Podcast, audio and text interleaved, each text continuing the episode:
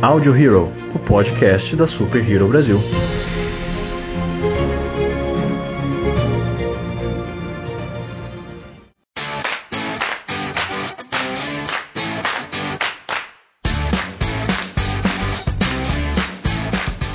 Olá, senhoras e senhores de todo o multiverso, sejam bem-vindos a mais um Audio Hero, o podcast da Super Hero Brasil. Eu sou Luan Pierucci.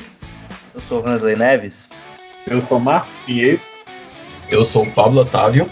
Meu nome é Eduardo Soares, diretamente do Rio de Janeiro.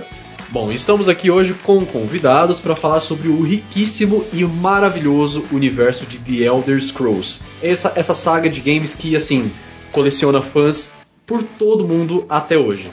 É, antes da gente começar esse papo, só queria mandar um salve para o nosso outro convidado que infelizmente não pôde comparecer, Gil. Esperamos você nos próximos programas, tá?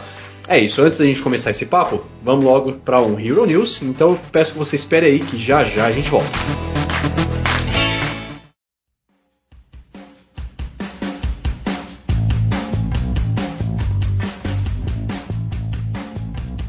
Bom dia, Boa tarde, boa noite, boa madrugada. para você que está escutando a gente aí. Sejam bem-vindos a mais um Hero News, o nosso bloco de leitura de notícias do podcast Audio Hero. Isso aí. E a gente vai abrir o Audio Hero com uma notícia triste, que é o falecimento do ator Ian Holm, aos 88 anos, em Londres. Ele é extremamente conhecido por ter feito o papel do Bilbo Bolseiro na franquia Senhor dos Anéis e, inclusive, no terceiro filme da eh, trilogia do Hobbit. Exatamente, cara, eu fiquei muito triste quando eu soube da notícia, porque eu realmente gosto muito da participação dele, sabe? Quando ele aparece no Hobbit, que é a trilogia nova, tudo assim, até aquece o coração, sabe, do fã. É realmente muito triste, uma É, perda muito é. grande pro cinema. Todo mundo sentiu muito.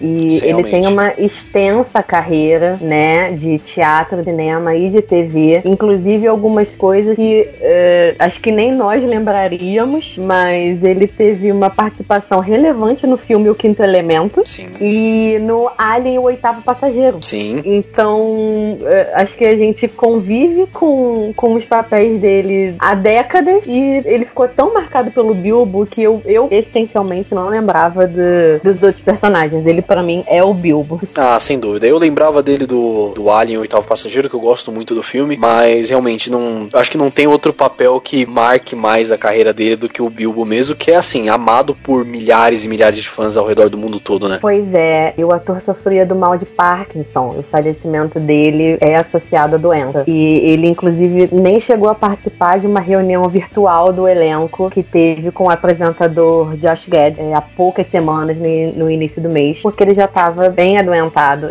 A gente fica lamentando a perda. Bom, agora a gente vai abrir as próximas notícias. Uma muito importante é que a Warner anunciou DC Fandom, um evento online e gratuito que vai rolar no dia 22 de agosto a partir das duas da tarde. Agora a pergunta que não quer calar: vai ter Snyder Cut? então, a Warner está prometendo que o evento vai ser como esses grandes eventos relacionados à cultura pop. Então vão ter painéis relacionados às próximas produções, tanto filmes quanto séries, inclusive as séries da CW. E sim, vai ter alguma coisa sobre o Snyder Cut, mas não falaram o que. Olha que beleza. Só pra, né, me- melhorar o clima dessa quarentena que a gente tá vivendo aí, mais um evento, ah, assim, de extrema importância pro mundo nerd, né? A DC cada vez mais melhorando tanto no cinema quanto nas séries, então ver algumas novidades assim de primeira mão, como se você participasse do evento, é sensacional. Com certeza não vou perder de jeito nenhum. Não, vai ser uma experiência incrível que eles prometem ser imersiva. E detalhe, eles estão desenvolvendo um evento como se fosse ahn, real, como se fosse presencial, com seis áreas diferentes, com conteúdos exclusivos. Vai ter hall de heróis, vários outros conteúdos super especiais prometidos. Cara, só fazendo um comentário, eu acho que o futuro dos eventos não vai ser exclusivamente assim, mas vai ser muito assim, sabe? Porque essa questão da San Diego Comic Con, por exemplo, que você tem esses halls mais importantes, assim, o Hall 8, por exemplo, na, na San Diego Comic Con, cara, eu acho que esses eventos virtuais, onde vai ter um alcance maior do público, né, para poder transmitir a novidade para mais gente, vai acabar se tornando moda, viu? Não, com certeza não vai substituir o real, né? Mas eu tenho certeza que vão ter conteúdos exclusivos futuramente para quem tá assistindo online online e vice-versa. Então promete bastante, viu? Sim, sim. Que os eventos virtuais e, e, as experiências imersivas nesse sentido vão crescer cada vez mais, com certeza. É, o que a gente tem agora, né? Então a indústria realmente tá pegando um artifício que está sendo necessário agora para poder se adaptar. E eu acho totalmente válido, porque quem não tem condição de ir para uma San Diego Comic Con pode participar do evento do mesmo jeito. Claro, com as regalias que tem necessárias para quem conseguiu ir, mas assim, um evento para quem tá em casa curtindo também é super legal. Com certeza, acho que é um, um caminho que se abriu para as empresas e que com certeza vai ser bastante explorado. Exatamente. Bom, e ainda falando da DC, nós tivemos um grande filme da DC, o próximo grande lançamento que acabou sendo adiado mais uma vez. Mulher Maravilha 1984, ela vai estrear no dia 2 de outubro nos Estados Unidos, isso já havia sido divulgado, mas a novidade é que aqui nas terras tupiniquins ela vai chegar com um dia de antecedência. Então, no dia 1 de outubro de 2020, se tudo der certo, nós vamos estar vendo Mulher Maravilha 1984 no cinema. Sim, não tinha como manter as datas originais, né? Que eram agora no, no início do segundo semestre. Não tem condições, os cinemas não vão estar abertos. Então, pelo menos, acreditamos que em outubro tudo estará bem pra gente poder usufruir de uma sala de cinema. Tomara. e assim, a, a, Mulher Maravilha 1984, ela acabou sendo alterada de, de data de estreia nesse, nessa mudança de calendários que a Warner fez, né? Principalmente Matrix 4, que foi adiado em um ano, cara. Matrix 4 tinha previsão de estreia para 21 de maio de 2021 e agora vai chegar só no dia 1 de abril de 2022. Ai, que porrada. E não é mentira, galera. é, é exatamente. Abril, mas é verdade. pois é, cara. Sim, não tem como. As gravações estavam rolando nos Estados Unidos, mas eles precisam de locações na Europa. É, as viagens só vão começar a ser liberadas com, em termos muito específicos entre esses países é, nos próximos meses, né? É, a reabertura está sendo estudada agora é, a partir de julho, então não tinha condições de manter uma data, sendo que as gravações nem tinham sido completadas, né? É, isso é verdade. E se for para assim entregar o filme na sua maior qualidade, a gente é, a gente sofre com o adiamento, obviamente, mas a gente até aceita, né? Não, totalmente, totalmente. Se é. o Keanu Reeves falou que ele voltou pro projeto porque vale a pena, então a gente vai esperar. Ele falou, é Exatamente. é verdade. Bom, e essa semana, ela aparentemente vai ser a semana dos adiamentos mesmo. Dois eventos super importantes que vão acontecer em São Paulo acabaram sendo adiados também. Primeiro foi a Bienal do Livro, que ela vai pular uma edição. Ela acabou, a edição agora de 2020 foi adiada para 2022. Né? O evento ele ia acontecer entre os dias 30 de outubro e 8 de novembro. O anúncio do adiamento ele acabou sendo feito pela Câmara Brasileira do Livro, a famosa CBL, e abre aspas. Estamos todos trabalhando para que em 2022 os nossos mais de 600 mil visitantes tenham uma experiência ainda melhor. Acompanhe as novidades em nossas redes sociais, tem a notícia lá na página caso você queira ver com mais informações. E realmente, né, se no cinema a gente não pode se sentir confortável em ir com aquela pequena aglomeração de pessoas, imagina no evento do tamanho da Bienal, né? Sim, que reúne dezenas de milhares de pessoas no, no mesmo espaço, tão confinado quanto uma sala, né? Então, uma sala de cinema, mas não a proporção do tamanho, né, galera? Mas é, é muito complicado você manter esse tipo de evento gigantesco com, com o cenário ainda incerto no Brasil, né? Então, se é, era para é outubro, pelo tamanho, né, e porque tem um público extremamente variado, que vai de crianças pequenininhas até idosos, pessoas de outros países vindo tanto para prestigiar quanto como participantes, então realmente é melhor adiar. É, pois é. E se é para falar de evento grande, o maior evento de games da América Latina também não poderia ficar de fora dessa lista de adiamentos. A 13 terceira edição da Brasil Game Show foi adiada também. O evento ia acontecer entre os dias 8 e 12 de outubro e ela acabou sendo adiada para a mesma data, só que para 2021. Aí você que está ouvindo esse programa e já comprou seu ingresso, está se desesperando, pode ficar tranquilo, vai ficar tudo bem. Você já está garantido na 13 terceira edição da Brasil Game Show, só que em 2021, tudo bem? E para, claro, compensar todo esse transtorno, você vai ter algumas regalias que você pode consultar lá no site da Brasil Game Show. Sim, é, é complicado, né? Porque na verdade o que alguns eventos estão fazendo é cancelar a edição desse ano e fazer uma edição só ano que vem, porque vai ser a melhor realmente. saída. As pessoas estão inseguras, é, mesmo quem comprou com, com muita antecedência, tem certeza que vai entender que não vai ser o melhor momento para isso. Então é melhor realmente deixar para o ano que vem, que vai estar com certeza tudo mais tranquilo, ainda que os eventos é, se adaptem a uma nova realidade, com novas normas de segurança e higiene, mas a gente já vai, não vai estar vivendo esse risco, né? Sim, isso é verdade. Eu só quero ver como que o evento ele vai se organizar, porque se você já tem um grande número de pessoas que compraram o ingresso para essa edição, imagina que essas pessoas já estão confirmadas para a edição do ano que vem e você ainda tem que vender mais ingressos para a edição do ano que vem. Exatamente. Então tem que ter uma questão de organização aí. Não sei se eles vão adicionar mais dias no evento, pode ser que aconteça. Vamos É, esperar para novas, novas informações. Exatamente. Bom, na trilha dos adiamentos, os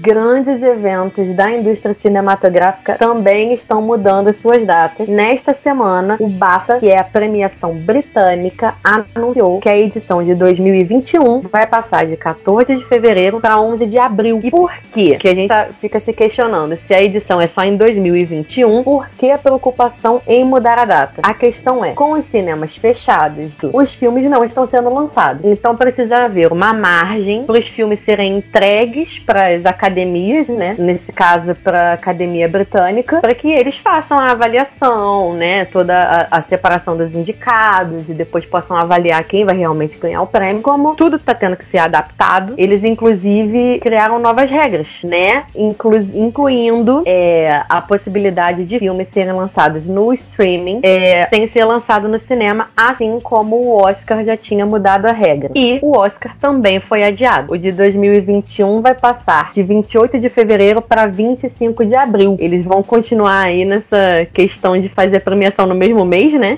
ambos em fevereiro, agora ambos em abril, mas com umas boas mudanças no meio dessa história. É, realmente, como a Joyce mesmo falou, ah, esses tipos de eventos não é nem uma questão de aglomeração só, né? Porque tudo bem que tem todos os convidados, mas é também toda aquela questão técnica da própria academia. Ah, nós comentamos, inclusive, alguns Hero News ah, atrás, que a academia tinha mudado as regras das suas principais premiações, né? Inclusive melhor filme, adicionando, né, ó, os filmes de streaming que só saíam nos streamings para poder participar da premiação também, porque realmente com todos os cinemas fechados, todos os, os filmes de grande impacto sendo adiados, não tem como realmente você fazer um- uma premiação de melhor filme disputando Sonic e Aves de Rapina, sabe?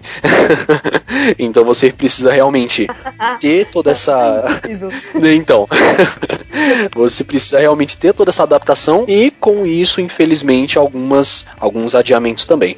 Ah, vamos ver, né? As datas elas estão pré-definidas agora, mas a mesma coisa que a gente comentou com os filmes que vão lançar em outubro.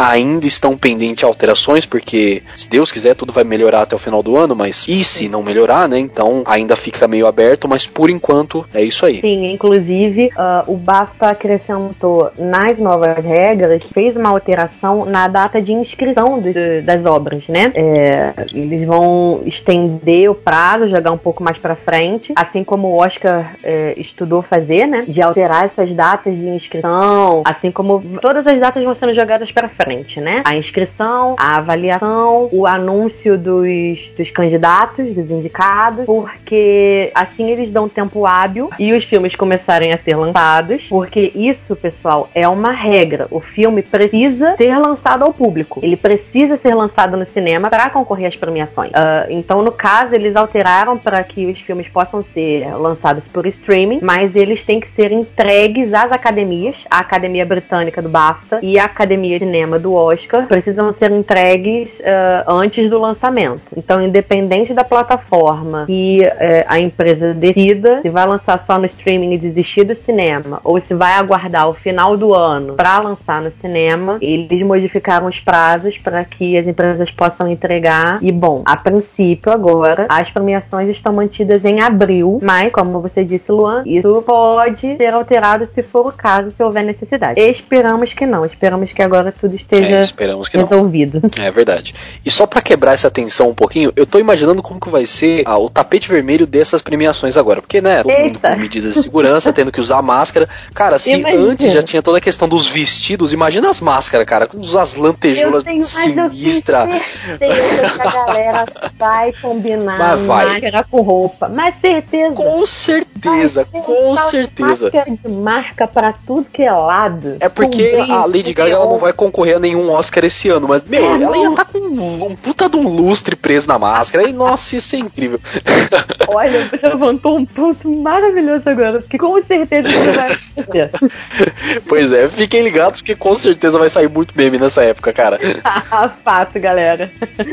Ai, caramba. Bom, e é assim que nós terminamos mais um Hero News. Eu espero que vocês tenham gostado. Se vocês quiserem ver essas e outras notícias, acessem o nosso site www.superherobrasil.com.br. Dá uma passada nas nossas redes sociais, o Instagram e o Facebook, arroba Brasil. E também continue acompanhando o Audio Hero, toda semana trazendo para você mais conteúdo baseado em achismo e pura teoria da conspiração. Fique ligado nesse podcast de hoje que a gente vai falar sobre o universo maravilhoso de The Elder Scrolls, com convidados, inclusive. Então, gente, fiquem por aí. Até mais. Até.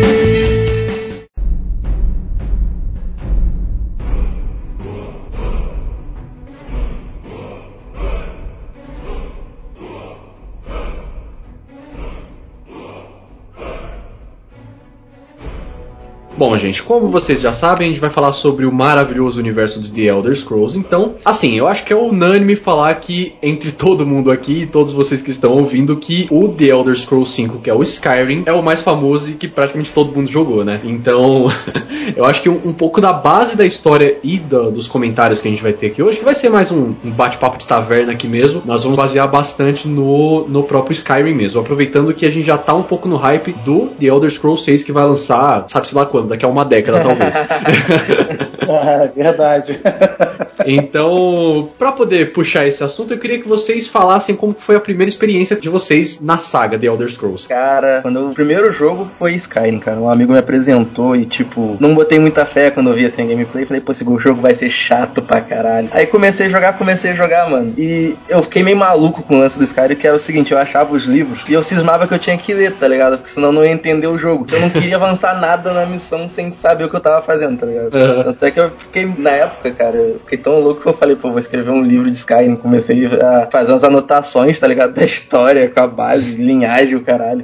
Cara, é assim, uma coisa que é unânime, não tem nem como dizer, é que a história, assim, de absolutamente tudo no Skyrim, ela é, ela é extremamente rica. Então é uma questão de você vai fazer uma missão secundária, está no caminho pra missão principal, você encontra um camponês do meio da rua ali pedindo ajuda e você inicia a quest o cara é amaldiçoado por não sei o que. E pra você quebrar a maldição do cara, você tem que ir numa puta numa caverna e destruir não sei o que e pegar Verdade. um coração de Daedra. Cara, isso é uma das coisas que mais, assim, me. Verdade. Que mais. Isso me, tudo me, enquanto você atravessa uma montanha é de cavalo. Porque né, nada praticamente parece sem ah, é. Peraí, rapidão, só puxando um pouco aqui atrás. O Hanser falou que queria escrever um livro. O Hanser, tipo, a cada livro que você tá lendo, a cada jogo que você tá jogando assim, você fala, você faz e fala, caralho, vai ser uma boa ideia escrever um livro isso aqui, cara. Ou foi só com Skyrim mesmo? Eu, eu fico muito maluco com o lance de lore, quando o game tem uma lore trabalhada. E, e, quando é jogo aberto de decisão, tá ligado? Eu falo, porra, não posso foder essa história, mano. Alguém parou pra pensar no enredo pra isso aqui, eu não posso ferrar com esse trabalho todo. Aí eu. É igual The Witcher. The Witcher eu fiquei parado um tempão que eu falei, pô, vou ler o, o livro, tá ligado? ah, então, tipo, você joga um FIFA 14 da vida, você não vai escrever um livro sobre o jogo. ah, jogadores. Ah, o FIFA é. eu vou comprar o Play 5 pra jogar o próximo filme. Meu Deus do céu. e assim, cara, é, a questão do, do, do, Skyrim, né? Acho que uma das coisas que fez ele ser muito famoso, não só, claro, pela extrema qualidade do jogo, mas foi também a história. Mas assim, o jogo ele se tornou um meme ambulante muito, por muito, por muito tempo mesmo. Quem nunca ouviu, é, eu costumava ser um aventureiro com você até que eu tomei uma flechada no joelho. Oxe, verdade, verdade. É, clássica das clássicas, né, galera? Essa daí pois é, é sensacional. Pois é. Assim, é, é, só contextualizando pra. É quase impossível alguém não conhecer quem jogou os jogos, né? Mas assim, praticamente todo guarda que você conversa tem uma mini conversa no, em Skyrim. Todos os guardas costumavam ser um aventureiro igual você, até que eles tomaram uma flechada no joelho. Tem até teoria, cara, é. que tem algum assassino, algum cara no mundo de Skyrim que a vida do cara é dar flechada no joelho de aventureiros. Não é possível. Você tá andando de boa na trilha do nada, né? O maluco tá uma flechada e sai correndo. É, exatamente. Foi, foi algum evento em massa que aconteceu é. todos os guardas de Tamriá com e Tem muito cara de um Daedra isso, né, mano? Tipo. Totalmente.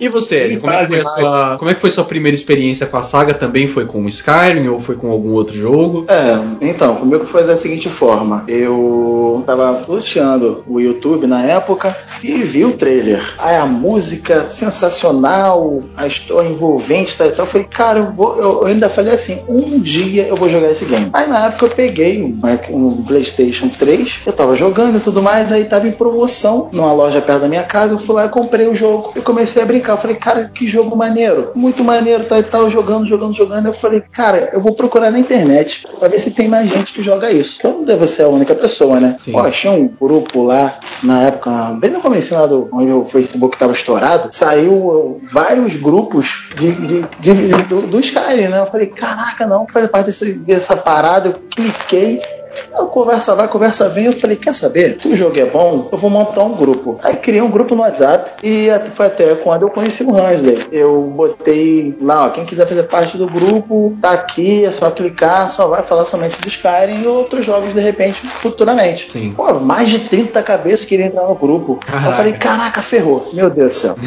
eu não tinha ideia ia chegar esse sucesso todo. Era muita gente no grupo Aí eu falei, olha, preciso de uma galera para me ajudar, porque eu sozinho vai ficar complicado. Aí eu conversei com o Hans, eu fui no privado dele, falei, amigo, tudo bom? Parece que você gosta bastante de lore, bastante de, de história do game. De você me, auxiliar nessa, nessa missão aí, de estar à frente do grupo também como administrador? Ele, pô, cara, vai ser uma honra, tal e tal. Aí eu falei, beleza. Aí veio o Gil e outro, tipo, mais cinco camaradas para me ajudar ali no grupo. Nossa, eu, eu só queria saber de Skyrim. Eu chegava do trabalho, Skyrim. Eu ia dormir, antes de dormir, Skyrim. Acordava, tomava tomava café e.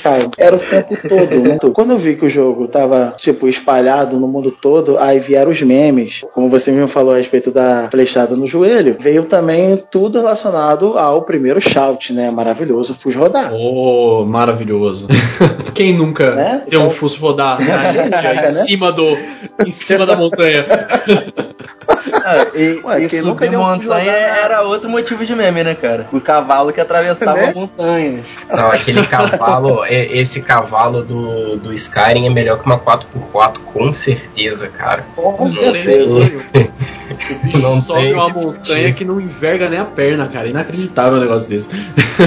Não, e o detalhe é que ele fica lá, tu vai subindo, ele fica lá em Guilherme, Ingram e vai embora. Tipo, tu pode cruzar o mapa todinho só em cima daquele cavalo maravilhoso. E olha que ele é prêmio, né? O cavalo era prêmio. Sim, prêmio verdade. O Shadowmere era, era o brabo, né? Ah, o Shadowmere era incrível, cara. Eu fiz a, a, a, linha de quests inteira da, da Liga dos Assassinos só pra pegar o Shadowmere, cara. Só pra, com certeza. É. cara, o pior que foi a lore que eu mais me encantei foi ali a da Dark Brotherhood mesmo. Eu, depois que, tipo, eu zerei a, a missão principal do, do game inteiro, ficou só aquelas missões secundárias e 300 mods, né? Porque eu tinha quatro mapas no meu no Skyrim. Olha Aí só. Eu, eu fiquei só seguindo ali a, a Siths, a Dark Brotherhood, tá ligado? Achei que era ali era o meu lugar, o meu clã.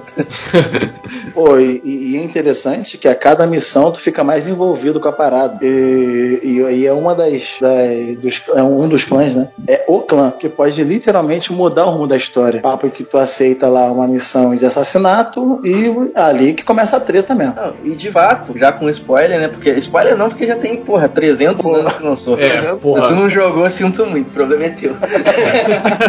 é, mas já com spoiler, né, cara? Quando você pega as quests da Dark, da, da Dark Brotherhoods ali, você assassina o Imperador, né? O que Sim, muda completamente o rumo da história do The Elder Scrolls em si, tá ligado? Mudou quem tá no, no poder, que comanda a maioria das terras, tá ligado? Uhum. Isso é verdade, cara. E assim, é, essa questão de você alterar realmente a, a, a, todo o ambiente ali que você vive, né? Tem uma outra coisa muito importante também no, no lore do, do Elder Scrolls, no Skyrim no caso, que é a guerra civil que tá tendo entre os Stormclocks e o Império, né? Aí eu queria que vocês falassem um pouquinho o qual lado que vocês tomaram nessa guerra civil. Morte cara. aos Stormclocks. Império e, e isso. Império, cara, Império sempre. Eu, eu, eu acho bacana, eu acho bacana os Stormclocks e tudo mais, mas assim, Império sem dúvida, sabe? Tipo, não tem como. Eu acho que eu cheguei a jogar uma vez do, do lado dos Stormclocks pra, pra sacar, né, mais ou menos a história, assim, mas Assim, Império. Sem dúvida. Cara, eu tentei fazer isso uma vez, mas não consegui prosseguir, não, tá ligado? É, eu não- tentei não cheguei a fazer, ah, porra, muito ruim. É, realmente. É, o que acontece no game ali, na verdade, é que é o lance da guerra civil, né? A guerra civil só deu uma pausa porque aconteceu algo muito maior. Porém, quando eu escolhi o lado dos Stormcloaks, eu fui até o fim, irmão. Fui até o fim, muito brabo mesmo. Ah, não. tu é Storm Clock, Dad. Decepção. começar, Agora vai começar a treta.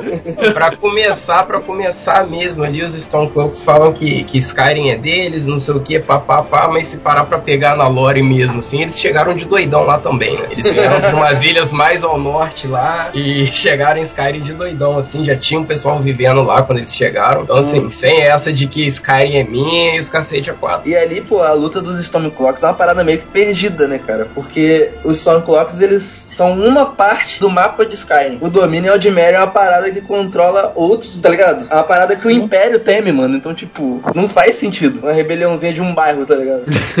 É. Assim, eu, eu confesso que quando eu joguei pela primeira vez, eu tava vendo assim, tipo, tudo bem que eu era bem menor quando eu joguei o, o Skyrim, então eu não tava entendendo muito do, do que era. Eu tava assim, sendo convencido um pouco a entrar pros Stormclocks, só que eu fui obrigado a me aliar pro Império, porque pra poder finalizar uma missão eu tinha que falar com um general do Império. Só que eu já tinha falado com esse cara antes, e ele já tinha me feito, me, me proposto uma missão pra poder entrar pro Império. Então eu não conseguia falar com esse cara de jeito nenhum, a não ser que eu fizesse a missão. Então eu fui meio que chantageado pelo Império pra poder me aliar a eles. Mas aí depois eu fui refazer toda a história, que eu terminei Skyrim, sei lá, umas três, quatro vezes, sei lá. Aí eu realmente falei, não, é, não dá pra se aliar aos, Storms, aos Stormclocks não, cara. Ah, fora Foi que minoria, hein, Ed? É, eu, tive, não, eu tive vários personagens. E se eu seguir dos oito personagens que eu tinha, oito ou nove, acho que quatro deles foi Stormcloak. Ah, reto. Caramba. Ele pegou o equilíbrio ali mesmo, né? É, o equilíbrio, mas é, na verdade eu queria uma treta mesmo, tá ligado? O negócio é iniciar a rebelião mesmo que se foda. É, o negócio é rebelião, porque não, alguém tem que sangrar. E assim, é, agora que, né, que o, Ed- o próprio Ed falou que a, toda a, a guerra civil estava acontecendo, mas ela foi interrompida por conta de um acontecimento maior. Vamos comentar agora, obviamente, da história primordial do game, que é, no caso, o Dovahkiin e o maravilhoso, incrível Alduin. Eu, eu sou muito fã daquele dragão, velho. Puta que pariu. Cara, aquele dragão é sensacional. Ele é incrível, cara. Sensacional é Partunax, pô. e, ó, se O Partunax- falar que matou ele, já, já tá fora do, do Já, já, já quita do podcast. Pode quitar do podcast Sem. Stormclock a gente até releva, mas matar o Partunax é impossível, cara. É complicadíssimo isso aí. Tem- Temos um sério problema aqui de, de caráter. Se alguém- Exatamente. Um cara que fez isso, eu não confio nele, tá ligado? Tipo, cara, O Partunax é um dragão muito peace and love, cara. Ele Não tem como você ficar com raiva do cara. Não, e fora que aquela frase dele, cara, aquilo ali marcou, Oh, marcou sim. muita gente, cara. Aquela frase é uma das melhores frases, assim, de, de personagens de games que eu já, que eu já vi, assim, falando sinceramente. Quando, quando eu li aquilo, eu falei, mano, é isso. Emociona, emociona. Porra, emociona muito. cara. Cara, ele é, é muito... um, é um- é um ensinamento pra vida, galera. Não é, é só um- não é só uma parada de, de game, né, cara? Dá pra levar isso aí pra vida, tranquilo. Meu, e uma coisa que eu achei muito bacana, sempre que eu jogava, né, na, principalmente na, na língua dos dragões, é que eles conversavam com você na, na língua comum, só que no meio da frase eles falavam uma frase na língua do- dos dragões. É, cara, eu achava isso muito foda. É uma atençãozinha aos detalhes, assim, muito louca. Aqueles cara que fala uma frase em português e lançam uma palavra em inglês no nada, só que romantizado, tá ligado? É, cara, você falou disso aí, me lembrou, me lembrou de Massacration. Que é, que é nessa pegada aí, com português e inglês junto, assim. Eles têm que mudar o seu mindset. Cara, eu não, não me lembro quem, quem foi o criador, tá ligado? Tipo, que desenvolveu a lore do game, mas tu para pra pensar, é uma parada muito próxima ali de Tolkien, né, cara? Tipo, os caras têm a própria política, tem a própria mitologia, tem as próprias tretas que estão rolando, um próprio apocalipse, tipo, e, idiomas, tá ligado? Porque não, não é só a língua dos dragões que tem no jogo, tem, tem outros personagens que falam diferentes. tem de Os elfos falam, tá ligado? E, e, cara, a, a lore do, do Elder Scrolls Scrolls, no geral, uma coisa tão rica e tão complexa que se você for pra, parar pra ler tudo mesmo, pegar assim, cara, você fica muito encantado, sabe? É, eu não parei para pesquisar ainda pra, ver se tem é, livros, né, contando a história da lore e tudo mais, mas assim, se tivesse, eu, eu gostaria de ter a oportunidade de comprar, porque eu acho muito maneiro mesmo, sabe? E porque envolve até outros continentes ali, né? Não só Tamriel. Porque é, a gente tá acostumado a, a, só pegar aquele continente principal ali, mas se você pegar pra ver, você, você descobre que existem várias outras raças e tudo mais. E isso é muito legal, cara. Muito Sim, legal. É verdade. É, possibilidade até de outros deuses, né? Não, com certeza, com certeza. Deuses é o que não falta no, no na lore de Elder Scrolls ali, ó. Tem Tá, São 34, não, não. 34 divindades por aí, um negócio assim. divindades naquela bodega. Que conhecemos até agora, da, da lore principal, assim que fala, né? E assim, cara, é, essa questão das inspirações, ah, claramente, além da, de claro ter se inspirado em Tolkien, é, eu vi da- dessa forma também que eles se inspiraram bastante na mitologia nórdica, né? Porque principalmente lá pro final do jogo, quando você vai enfrentar o Alduin em Solstheim, cara, aquilo lá parece muito os salões de Valhalla, sabe? Com todos os heróis de Valhalla, tudo assim. Verdade, É, verdade. é, é, sim. o, é, Skyrim com certeza, né? Skyrim é totalmente baseado, assim, na, na cultura nórdica. Você vê no, no level design, também na, no, no design dos equipamentos, das armas, as gravuras e tudo mais, assim, é claramente ele bem baseado na cultura nórdica mesmo. Porque é, é o equivalente, né, cara? Porque é a terra dos nórdicos, de fato, Isso. tá ligado? É, é o povo do norte ali daquele mundo também, tá ligado? Então foi bem baseado, assim, no- na realidade. É muito bacana que a, a mitologia nórdica, ela assim, ela ela foi, ela serviu de base para muitas obras, além de, claro, as que se inspiraram totalmente nela, mas também outras que foram derivadas, né? O Sky, o The Elder Scrolls se inspirou demais, o The Witcher, ele tem muita inspiração na mitologia nórdica também. E é muito bacana essa adaptação realmente que fizeram, porque na questão do, do The Elder Scrolls, além de todas as divindades, tem também toda a profecia do Apocalipse com os dragões também. Tem todo o Dragonborn, tem tudo assim. É muito bacana essa adaptação. E eu lembro até hoje, quando eu vi a profecia pela primeira vez, a, to- a profecia do Dovahkiin, como eu fiquei assim, maravilhado com tudo aquilo, cara. É muito épico. O Alduin fadado a engolir o mundo, né, cara? Sim, Aí você chega e porra aquele dragão com 7 minutos de batalha. É... a parada É, é, é, essa. tá, você fica. tá. Você evolui tanto seu chá e o, o Alduin ele não, não escala, tá ligado? É, é, é, esse, é outro ponto, assim, que eu acho que, que, que Skyrim pecou um pouquinho é questão de balanceamento ali, né? De dificuldade e tudo mais. Porque você chega um momento do jogo que você fica muito overpower, cara. Não tem como, sabe? Ah, Tipo, ah, você- de fato, você tiver. De fato, se você tiver nas sombras. Totalmente upado a parte da, do arco e flecha, o dano absurdo que tu pode fazer no arco e tudo mais, é hit kill, pô. É hit kill no dragão. é, praticamente. Cansei de dar hit kill no dragão. Eu, tipo, vai, vamos ver como, qual vai ser. Aí eu esperava e eu ia lá. Já morreu? Assim. Era maneiro mesmo dar hit kill, cara. Às vezes você upava tanto as habilidades ali, ficava perdendo mó tempo na forja, tá ligado? E, pô, o lance de forjar também eu acho que foi uma parada genial, né, cara? Só comentando volta aqui, porque eu mencionei a forja. Você Mas. faz um, um milhão de É. adaga de ferro e vira um mestre na Forge imediatamente. cara, é uma fábrica de adaga. É. né? Vamos upar rapidamente a forja. Ah, faça adagas. Pô, sério? Não, só fazer adaga, irmão. Mexe a parada. Vai lá, vai lá, vai lá. Faz 30, 40, 50, 100 adagas. Aí eu falei, quer saber? Vou fazer dinheiro. Eu vendi as adagas. Então, Não, aí tu ia lá, fazia as adagas, salvava, matava o pessoal ali da parada do ferreiro, respawnava pra poder vir com item novo.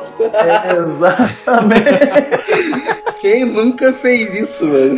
Gina, ah, eu cansava de fazer, eu cansava de vender item pros mercadores ali de Whiterun e depois saía fazer o bug de passar por baixo, por dentro da, dos pixels e tudo mais, sair debaixo do baú, pegar o dinheiro de volta, dar load e por aí vai, entendeu? Então, é, falando automaticamente dos, dos níveis absurdos que tinham, tipo, tu sa- sabendo fazer, farmar o item e tudo mais, tu fica, teu personagem ficava muito forte, muito forte. Aí quando pega, vieram as DLCs e tudo mais, tu continuava muito forte, por aí vai. Assim, em questão de batalha contra o Alduin, é, eu não sei se, se vocês pensam da mesma maneira, mas eu acho que aquela batalha inicial que você tem com ele, a primeira, que é você, o Partonax contra o Alduin, eu acho muito mais foda do que a batalha final contra ele, cara, lá em Solstheim. Verdade. Porque assim, tem toda, é, tem toda a questão de você estar lutando com ele e tem um dragão te ajudando também, cara. Então tem- são, são dois dragões lutando um contra o outro e você você também tá tudo ali. Então, cara, é uma treta muito bacana. Pelo menos eu, assim, é a minha batalha favorita do jogo, pelo menos. Cara, eu acho que é a finalização da, da guerra civil, tá ligado? Eu acho que é, é o ápice mesmo do game. É o ápice, da, é verdade. É, é, realmente, a finalização da guerra civil ela é muito importante, assim, esteja você do lado que você tiver, né? Porque na questão, se você, pelo menos eu, como tava aliado ao Império, para mim uma missão que me marcou bastante também é o cerco de Whiterun. Você tem que proteger a cidade, tudo que os Stormcloaks estão uh, atacando. Cara, eu gosto muito daquela, daquela missão porque eu sempre fui muito fã de filme de guerra. E essas missões, assim, de invasão e defesa sempre foram os pontos altos do filme, sabe? Então, quando eu peguei um jogo que tem isso, eu falei, caraca, que incrível isso aqui. Cara, e, e essa quest do lado dos Stormcloaks é maneira. Essa é muito legal, cara. Você invadir a cidade lá com as catapultas e tudo mais. Essa, essa é bem bacana. É muito legal. Eu lembro que da primeira Tá vez que eu fiz ela, eu lembro que da, da, da primeira vez que eu fiz ela, eu falei, mano, que isso, olha isso. Tipo, você vai correndo em direção à cidade, você só vê aquelas bolas de fogo. e, Cara, pô, muito bom, muito Sim. bom. Porra. É, eu porra. fiz pelo. Como eu fiz pelo lado do Império, né, cara? Eu fiz a parte de defender a cidade. E o lance maneiro de estar pelo lado do Império defendendo a cidade é que os Camponians eles te ajudam, tá ligado? Você expulsa os Stormcloaks junto ali com aquele, com aquele clã que depois vai te ajudar a se transformar num lobisomem. Então, meio que o laço que você cria com eles já vem de antes de que você iniciar aquelas quests, entendeu? É, outra, outra questline também ótima é a questline dos Companions, né, cara? Eu Sim, sim. acho ela muito boa. Acho muito maneiro o lance do lobisomem no- na lore toda do, do Elder Scrolls, assim. E a minha única ressalva em questão do- dos lobisomens de, de toda a série, pra falar a verdade, é em questão do design mesmo, porque eu gostaria de que, tipo, de- é, dependendo da raça, né, que você estivesse, o design mudasse um pouquinho. Acho que, né, É, é meio bizarro você ver um, um homem largato se transformando num lobisomem peludo. né? É, é, exatamente. Exatamente, exatamente. Os cachitos você até entende, né? Mas o Argônia se transformando num lobisomem Não, o Kajit não faz nem sentido, né? É, o Kajit, ele só fica maior, né? A lógica do lobisomem já é zoada por si só, sabe? É, mas eu acho que assim, eles poderiam, quem sabe aí no, no Elder Scrolls 6, né? Eles deram uma melhorada nesse design aí, fazer alguma parada diferente. Eu acho que ia ficar bem maneiro. No, no online agora eles estão focando um pouco mais nessa parte, né? do- dos lobisomens e É, dos. Vampiros. Saiu, saiu uma, a última DLC, né, que, que lançou, se eu não me engano, chama The Greymore. Eu não cheguei a comprar ainda não, tô pra comprar ela. E assim, pelo que eu vi, eles reformularam toda a skill line dos vampiros, o design também, todo o jeito que você upa a skill line dos vampiros. E tá muito mais legal dessa forma, tá bem, bem maneiro.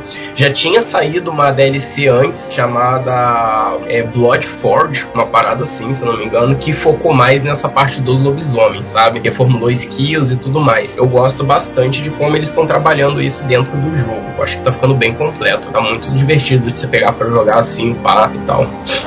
É assim, é, falando um pouco do, do The Elder Scrolls Online agora, eu tive uma, uma experiência muito breve com o jogo, né? Então eu não posso falar muito bem assim. A, a questline principal do, do The Elder Scrolls Online, assim, todo o mundo dele, na verdade, se baseando no Skyrim. Ele se passa bem antes ou bem depois da, da toda a trama do Skyrim. Ele se passa bem antes. Ele Bem se antes. passa, se eu não me engano, é na terceira era. Eu acho que é se você pegar ali na o a line toda ali, ele se passa na terceira era. O Skyrim eu acho que já se passa na, na quinta, eu acho. Ah, né? Eu tenho que parar pra ver direitinho, pra não estar falando merda aqui, mas é algo assim, é um é salto bem grande de tempo. Sim, sim, porque no online, de base, ele, a, a base da lore é basicamente a abertura dos portões de Oblivion, né, cara? Isso, Tipo, exatamente. de abrindo aquele portalzão, os elfos fazendo isso pra destruir o mundo e tal. Essa vibe louca. Pô, High Elf sendo elfo, né, cara?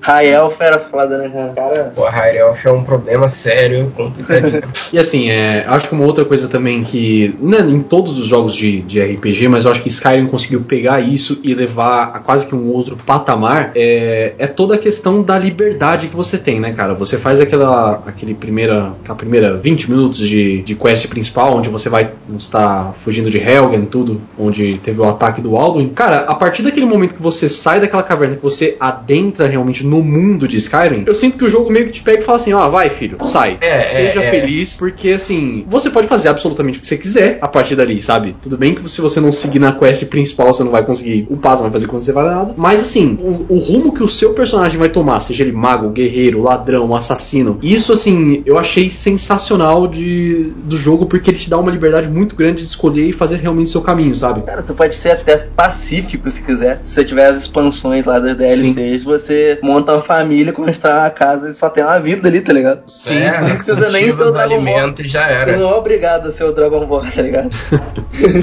E assim, a, uma, uma outra experiência que aconteceu comigo também, né? No meu primeiro, meu primeiro char, meu char principal, eu tentei fazer um pouco de tudo. Então eu era mestre dos magos, mas ao mesmo tempo eu também era um guerreiro muito foda que segurava uma espada gigantesca de duas mãos. Eu tentei fazer a quest do dos ladrões, a guilda dos ladrões, mas eu lembro que teve uma quest que eles me passaram: ah, você tem que ir lá e queimar três favos de mel do cara lá que ele tá devendo a gente. Eu fui lá e eu queimei todos. E aí os caras ficaram meio puto comigo, falaram: pô, você não era pra você fazer isso, cara, era só três, sei o que e tal, não quero você mais aqui não. Eu lembro que eu fiz um char depois só pra poder fazer a quest dos ladrões, né, a guilda dos ladrões. Eu gostava muito daquela última roupa lá, que era roupa preta, que tinha o capuz e tal, nossa, eu achava muito foda. Essa roupa é super estilosa em qualquer lugar, cara. É Ela é estilosa mesmo. É da Nocturna, né? É, Pablo, agora eu queria saber um pouco de você, como foi sua primeira introdução à saga? Como foi realmente seu primeiro contato com o The Elder Scrolls? Foi no Skyrim também ou foi com outro jogo? Cara, o meu contato, acho que assim como a maioria, né, foi no, no Skyrim, foi com Skyrim. É, eu lembro que eu tinha ido na casa de um colega meu e na época ele tinha Xbox e ele tinha esse game. Ele falou, cara, olha esse jogo aqui. Aí, pô, peguei pra jogar e tal. Sempre gostei desse tema medieval e tudo mais, né? Sempre gostei dessa pegada assim. Cara, e na época, quando eu vi aqueles gráficos, eu vi ali o, ele, ele criando o personagem tal, as possibilidades, as raças, eu falei, mano, eu preciso desse jogo. Eu preciso desse jogo. E basicamente meu primeiro contato foi esse, assim, sabe? Tipo, eu, joguei esse dia. Depois eu fiquei um tempo sem jogar. Eu lembro que um tempo depois o game entrou em promoção na Steam. E eu tava na escola, época de escola ainda. É, eu, eu lembro que eu liguei desesperado pra um amigo meu e falei, mano, pega esse jogo e me passa de presente que depois eu te pago, sabe? Porque eu lembro que a, que a promoção ia acabar meio-dia. Eu saí da escola meio-dia e meia, né? Ia dar tempo de eu chegar em casa pra, pra comprar. Caraca. Né? Aí ele chegou, falou, não, beleza, ele chegou, pô, comprou e me enviou, e daí, cara, foi porra, só, só alegria. Porra, um jogaço, velho. que hoje em dia o Skyrim tá custando 180 reais na Steam, né? É, exatamente, na época, eu tava, Exato. na época eu acho que eu peguei por 5 reais, um negócio assim, sabe? Eu Fiquei muito Não, feliz.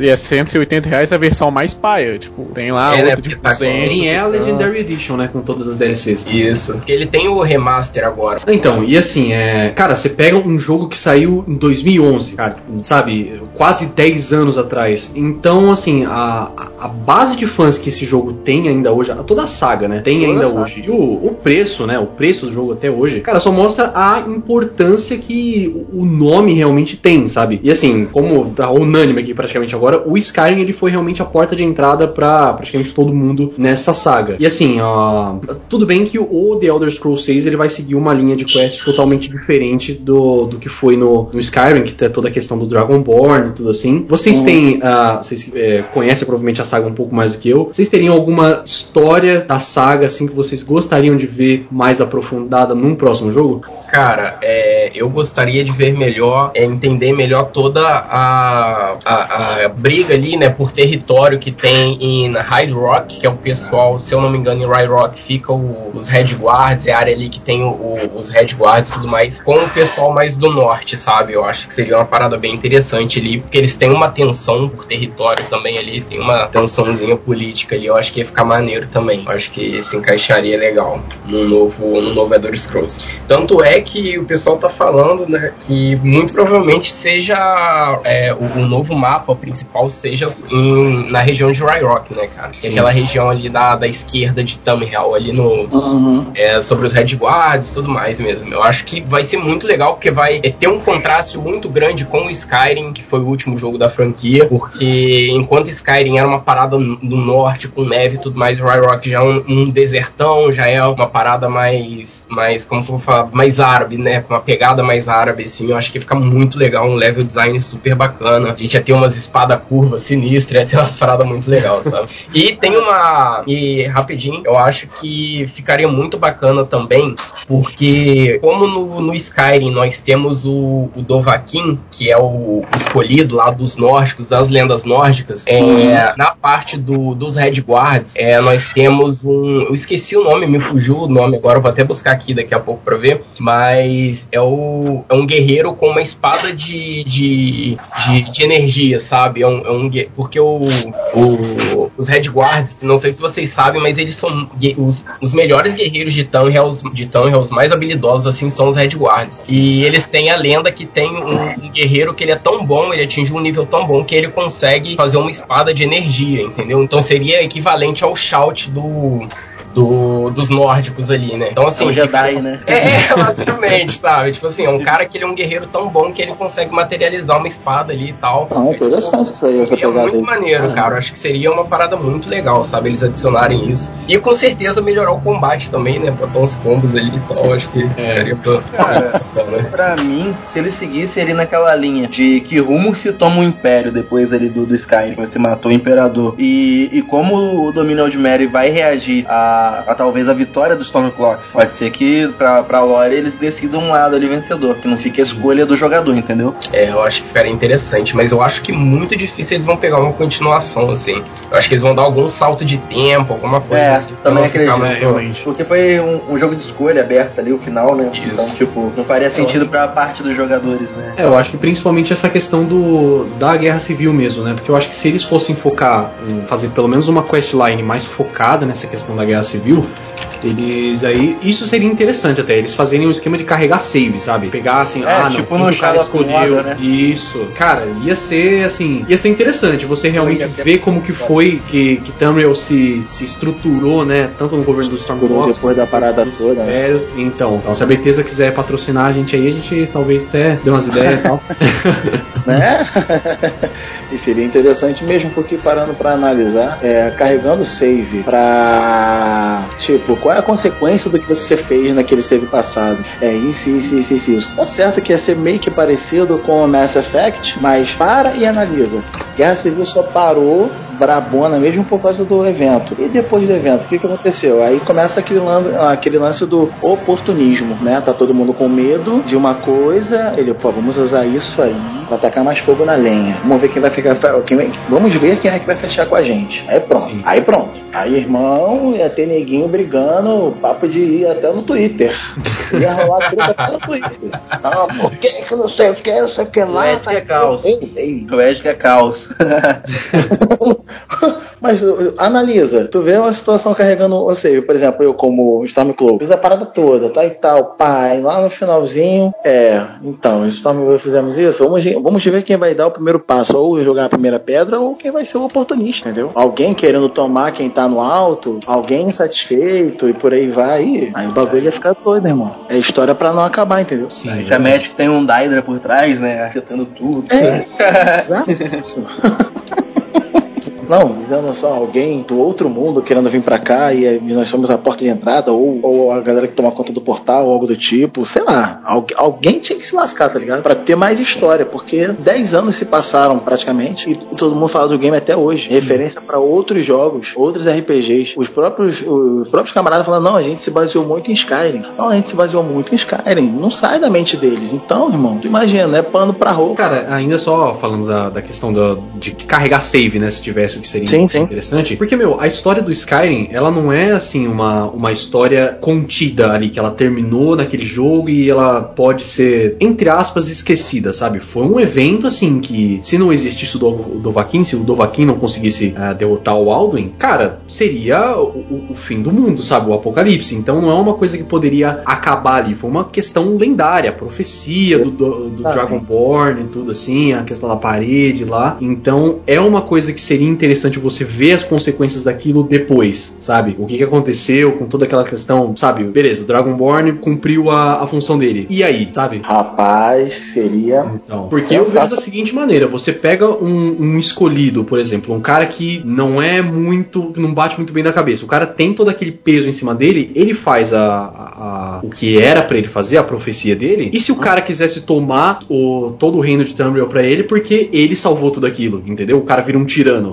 Nossa, meu amigo, ia ficar muito louco. Eu acho que seria uma coisa bem interessante deles explorarem realmente as consequências de tudo isso. Porque você tem as DLCs, tanto a DLC do Dragonborn, que eu sou muito fã, quanto a DLC do Downguard, que dão uma, uma expandida a mais, né, nessa, no lore. E na DLC do Dragonborn você vê o que aconteceu com o Mirak. Ele era o Dragonborn, tudo assim, ele acabou. Ele acabou enlouquecendo, né, por conta do poder, tudo assim. Ele, ele se via no posto de Supremo ainda, não era? Isso, isso aí. Exatamente. Do Downguard eu até dei uma esquecida, mas a do Dragonborn ela seguia totalmente a quest principal, sabe? Praticamente. Aquela parada meio injustice, né, cara? Isso, o herói se tornando tirano. Sim. É, tanto é que o camarada em questão, o Mirak, ele tipo, cara, tanto é que se você enfrentar ele a menos, se você chegasse lá é, nível abaixo ou algo do tipo, ele, cara, na boa, venha falar comigo quando você tiver pelo menos, pelo menos, sugado 25 almas de dragão. Sim. Menos que isso você não entrava na, na treta com ele, não. Tem noção?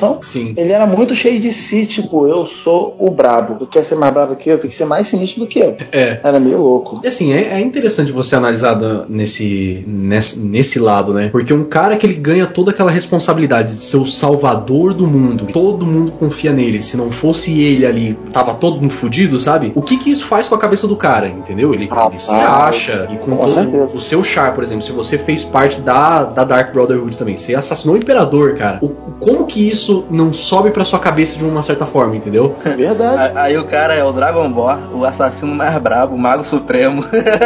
então, na cabeça dele.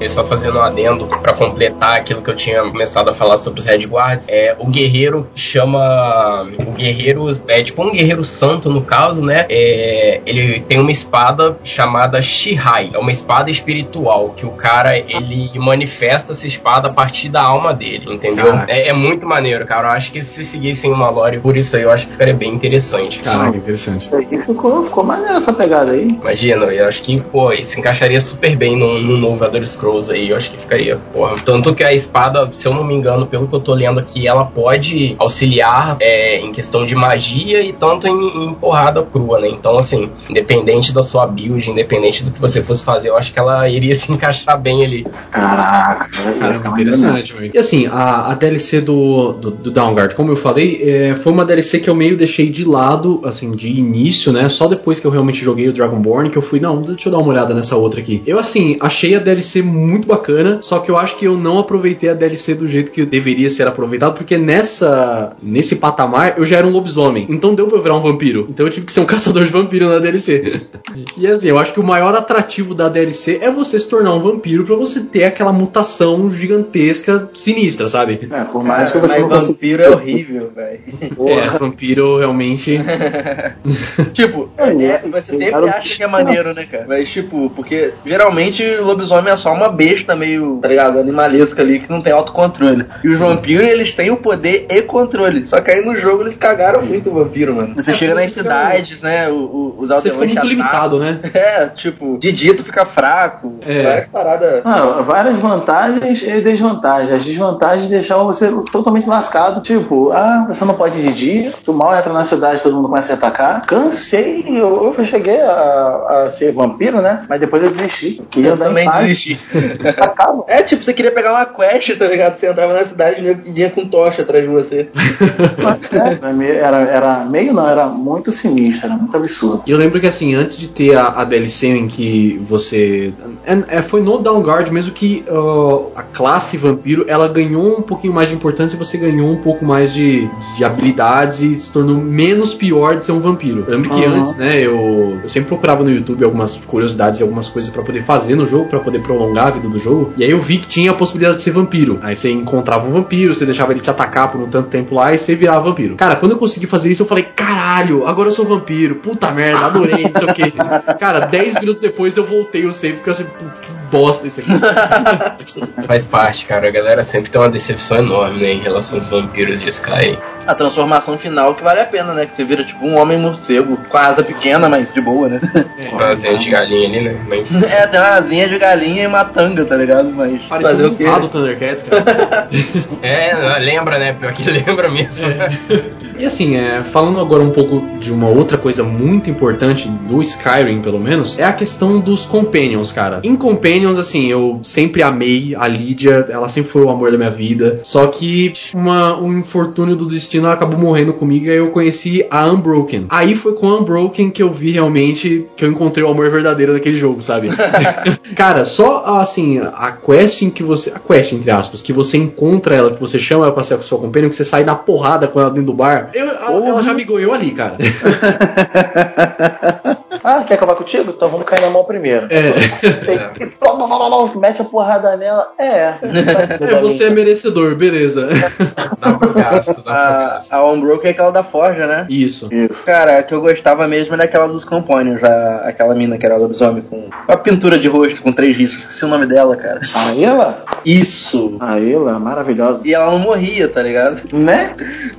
a melhor parte era essa. Ela não morria. rodar nela, podia sair da frente da parede. E assim, é, o Wesley falou que ele gosta muito dela. É, você, o Pablo e Ed, quais eram, quais eram os companions favoritos de vocês? Cara, é, pra mim, é, eu nunca fui tão ligado em Companion assim. Eu sempre preferi andar sozinho, né? Mas em relação ao Companion, eu sempre gostei da Lídia, pra falar a verdade. Que era classicona lá, tava comigo Sim. desde o início, dava valor pra mulher, sabe?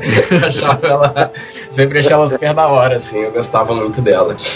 Eu gostei muito, assim, não vou dizer que seria um companion em si, mas ele vem como como prêmio, né? Que é aquele fantasma lá do outro mundo que ele falava assim, meio fantasma da Idal. Ah, aquilo ali pra mim, tipo, eu ficava o tempo todo esgueirado nas sombras, ele me ajudava muito. Às vezes atrapalhava, mas eu gostava de jogar com ele. Às vezes atrapalhava, mas faz parte. atrapalhava, faz parte, mas jogar com ele era maneiro, porque ele chegava do nada. "Ah, não sei o que, não sei o que lá. Chegava voz. Mas tipo, meio, meio, meio Michael Jackson, né? Naquele clipe do thriller.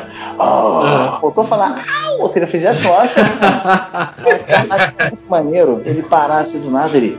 Ah, que não sei o que, não sei o que lá, blá, blá, blá. Aí ele atacar, né? E ele atacava mesmo, caia na porrada com, com, com, com os monstros e tudo mais, cara. Eu falei, é esse cara aí que eu quero, tá ligado? Vai garantir o sistema. É, era muito maneiro. Eu acabei meio que tendo dois companions durante a história, porque eu tinha a Unbroken, né? Que eu me apaixonei totalmente por ela, porque, meu, a mulher era, era imortal, cara, né? Impossível. E quando eu consegui realmente o Shadowmere, quem teve o Shadowmere sabe que o bicho ia pra porrada também, cara.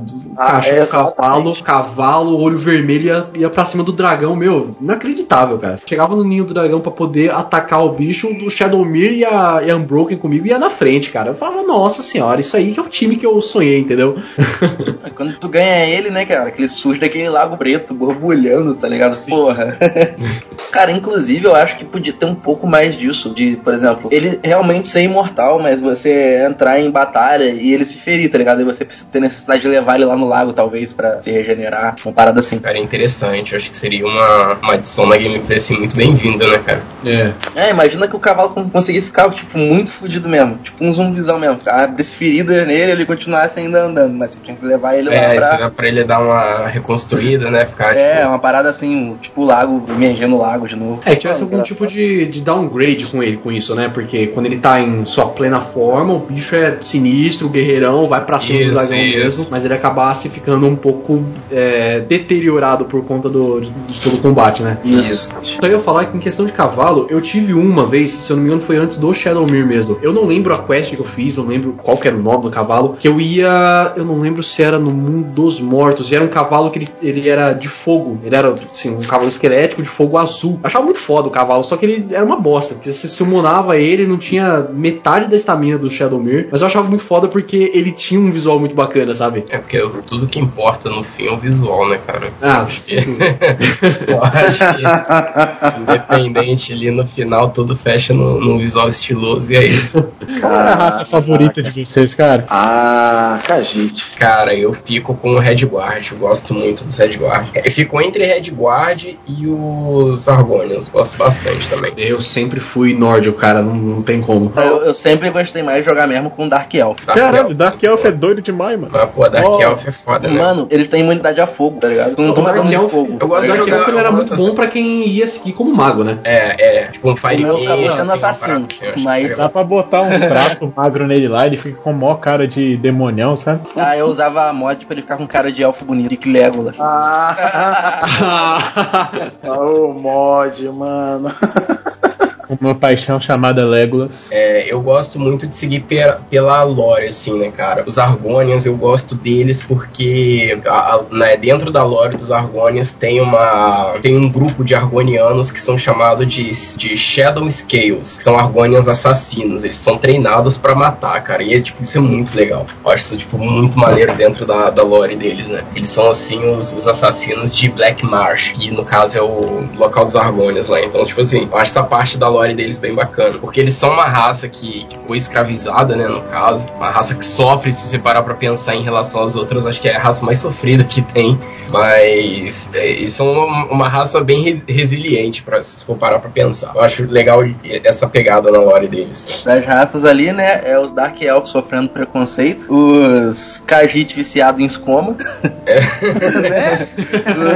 Os Elfos Supremo querendo destruir o, o mundo. É só uma coisa boa. Só coisa boa, cara. Saudável demais. É engraçado, a primeira vez que eu encontrei com aquele grupo de mercadores, eles, não, a gente, a gente vai fazer alguma coisa, mas, pô, você tem escoma? Eu, que porra? Não, escoma, não sei o que, não sei o que lá, babá, a gente gosta muito. Aí eu fui A gente gosta Eu muito. viciado de escuma, cara. Eu falei, meu Deus, isso é sério isso? Ah, eu achei interessante pra cacete por causa disso. Tipo, tem um erro deles, né? É, eles têm a parada ali, né? Eu acho, eu acho legal isso, porque, obviamente, em Tanhel ia ter, teria que ter algum tipo de droga, né, cara, né? Eu acho que É, isso com certeza. agrega muito, assim, na, na lore, num todo, se você parar pra, pra ver. Eu acho, eu acho bacana. Cara, são uns detalhezinhos assim bobos que, por exemplo, tem uma, uma casa no meio assim da, da floresta, um ponto aleatório do mapa que mora uma velhinha lá. Se tu só passar e deixar a velhinha de boa, ela é uma velhinha que mora lá. Se tu cisma de matar ela ou invadir a casa, tu descobre que ela tem um porão cheio de pedaços de gente cortada e ela faz um ritual meio bizarro, tá ligado? Meio bizarro. Ou seja, tá ali por algum motivo. E por aí vai. É, cara, tem vários pontozinhos assim no mapa que te contam uma história de alguma coisa assim que você não esperava, tá ligado? Cara, como é que seria o universo da saga jogada pro nosso mundo atual? Mundo tecnológico? Nossa. Nossa, aí tu Caramba. viajou longe. Não, não. Aí, Agora vamos expandir a mente. um- Vamos lá. Mind Tem um, tem um exemplo disso no, no filme da Netflix, tem até o Will Smith, que é o Bright, já viram? Right, né? Isso. Ah, com- Albright. Com É. certeza, cara. Eu acho que Tem esse é uma hora pegada que pega a, a câmera de fundo assim de noite, tem um dragão passando no fundo lá no céu, Isso, dando as passeadas. E o filme é Eu acho- doido demais, cara. Mas Aquele imagina é pegar o maneiro. universo ali de The Elder Scroll e fazer algo do tipo, tá ligado? No Vamos pegar a nível de- história. das coisas ali, eu acho que, pô, tecnologia venceria magia aí. Porque nego ia Será, fazer uma, umas paradas meio que híbrida, tá ligado? Tipo uma É criação porque- Hextech do LoL, uma É parada assim. porque, é porque se você parar pra pensar, é, os, os chamados anões, né, do Elder Scrolls, eles eram uma raça que mexia É, com tecnologia, né? Eles, se você pegar toda a construção deles ali, eles são igual Clockwork City, por exemplo, é uma cidade toda tecnológica, cara. Você vai lá, você, é, um, é um design um pouco é, steampunk, mas no fundo, se você pegar pra ver ali, é tudo é tecnologia mesmo, sabe? Então, é assim, é, eletricidade, os caralho, eu acho isso muito legal, isso muito bem feito. Eu acho que eles conseguiriam dar uma mesclada bacana, sabe? Ficaria interessante. Só uma Mas correçãozinha, eles Ah. não, não eram anões, não, eles eram uma outra raça de elfos. Não, é. Na expansão não, mostra que, que eles, eles foram É. pro, pro subsolo, ficaram esquisitos, viraram. Não, é, eu falei anão porque. Os na lore, né? É, não, porque na lore, na lore em si eles eram chamados de anões, mas eles não eram anões, isso é, é real. É, eles tinham o nome de anões mesmo, do, do Arvens, né? Se eu não me engano, era porque quando eles chegaram lá, tinha uma outra raça de, de, de, de gigantes, assim, eu não lembro se é, se é a raça de gigantes mesmo ou é tipo os nórdicos, não sei. Eu sei que em alguma, alguma, em algum momento lá eles conviveram com uma outra raça que era maior que eles e essa raça chamavam eles de anões, sabe? Se eu não me engano, tem até uma, uma, uma line quest sobre eles, né, cara? Que, que Tem, a gente encontra com, com um deles lá. Acho que é na, na DLC, não é? Isso, isso. A gente faz umas missões, pega uma armadura que é tipo uma Ebony, uma Ebony May branca, né? Isso, isso, se eu não me engano é isso mesmo, cara, nessa pegada aí. Mas assim, eu acho que isso aí tá um exemplo maneiro de, uma, de mesclagem de tecnologia e magia, né, no, no mundo de, de Elder É. E era algo que não foi muito. Eu não vou falar que foi explorado, mas tu ficava assim: caraca, como é que os anões pensavam nessa parada? É. De um cristal movimentar peças metálicas e formar meio que um robô, os atom, autômatos, né? Que no caso são chamados. Isso. Falei, caraca, tinha que ter uma. Eu, eu pensava toda vez que eu jogava, falei, cara, eles têm que botar uma, uma linha de quest. Agora só pra saber como eles foram extintos, ou algo do tipo. E pronto, aí tu fica, não, tem que ser assim assensado. Tem que ter um porém, tem que ter uns cabeças, né? Tem que botar uma parada dessa no game. Eu fiquei pensando muitos anos nisso. Falei, pô, ia ter muita história, não ia acabar, não ia acabar. Tanto é que tá, rola até hoje o sucesso do game por causa disso. É tipo, você tem um game ali, né, que tem um mundo inteiro e no subsolo desse mundo inteiro tem outro mundo inteiro, tá ligado? Então Cara, isso aí. é muita doideira, cara. Porque realmente ali é meio que um- uma terra oca, né? Porque os caras vivem no subsolo. Uhum. E lá tem tipo um próprio céu, tem um, tá ligado? Uma iluminação feita ali pela vegetação. Uma parada meio avatar, né? Pô, tem quest nela. É, isso que eu ia falar agora. A iluminação do- desses lugares é tipo outro patamar, tá ligado? Porque é muito louco. Falar que eu ficava meio tenso de fazer missão nessa- nesse lugar. Gostava nunca, mais ali da parte mais tranquila, de cima do mapa. O negócio de ficar debaixo da terra não é maneiro, não.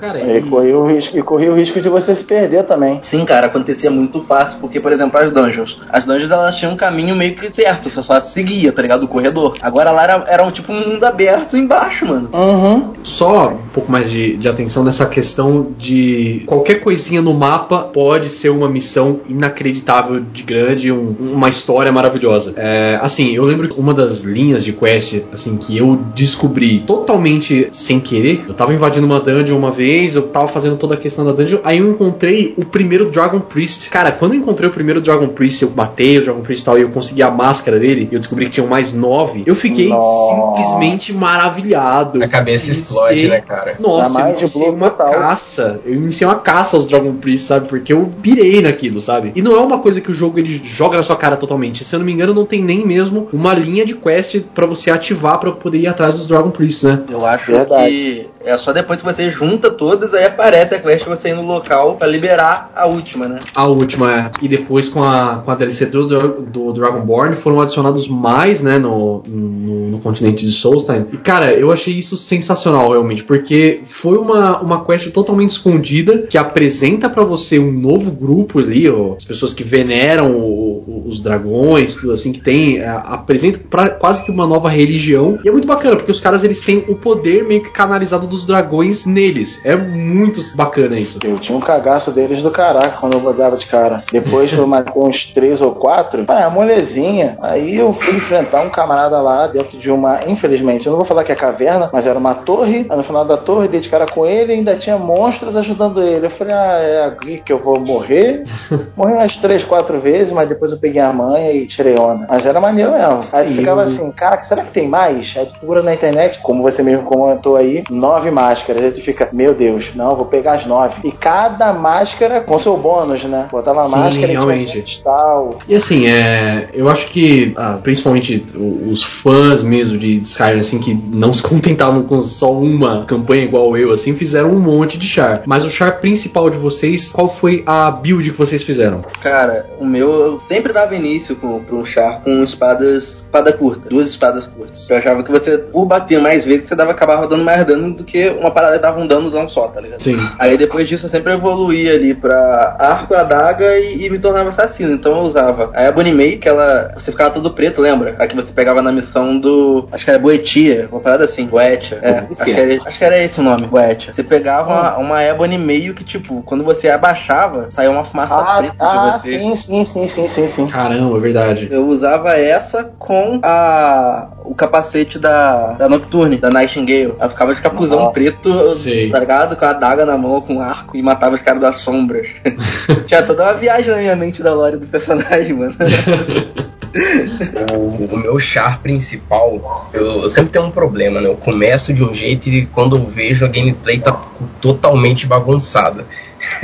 É, geralmente eu sempre começo de arma de duas mãos, alguma arma grande, espada, martelo, alguma coisa assim. Mas o Skyrim pra mim tem um, um defeito que é justamente o combate, né, cara? Depois de um tempo você enjoa um pouquinho do combate de duas mãos.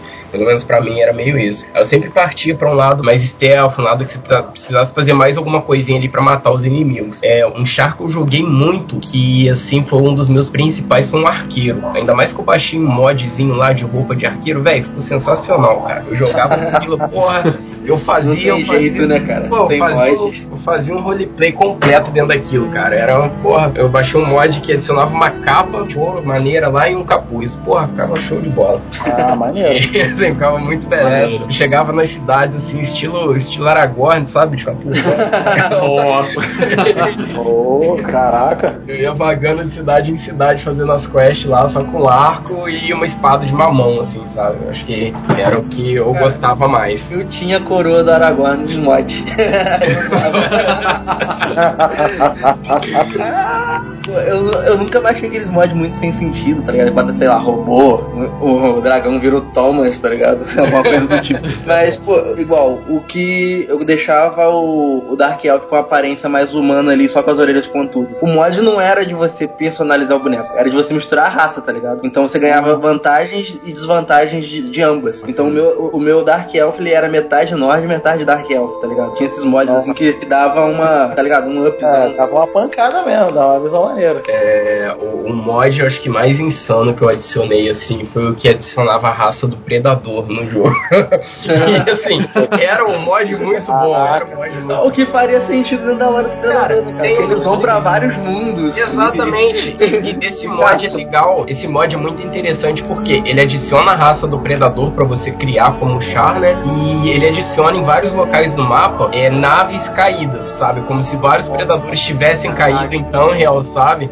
Então, assim, você você pode estar andando e encontra um predador no caminho, sabe? Ele chega invisível assim, você só vê ó, meio borrado assim, né, cara? É muito bacana, muito legal. Aí eu, era um mod bacana, era um mod muito surreal, mas assim, ele Ah, ainda se encaixava, ele se encaixava na lore ali, sabe? Ele fazia um esforço pra entrar ali. Então ficava bem bacana, cara. Eu gostava bastante desse mod. Ah, mano, não te julgo, que eu já botei até a torre, a torre do, do Saruman, tá ligado? Que era protegida por vários orczão, tá ligado? Você tinha que entrar lá, matar os caras, os caras eram muito fortes, mano. Você não podia entrar de qualquer jeito e lutar com, com vários, tá ligado? Aí no topo tinha um Saruman, que era um magão que ele usava os poderes lá no alto da torre. Depois se você derrotasse, né, ele, que era o, o boss da, DL, da do mod, né? Tu ficava com a torre como se fosse uma casa. Ela era perto ali do de Whiterun. Meu personagem principal, eu antes de sair da prisão já fazia um esquema lá de sair com uns pontos extras lá, de ficar dando backstab no cara direto.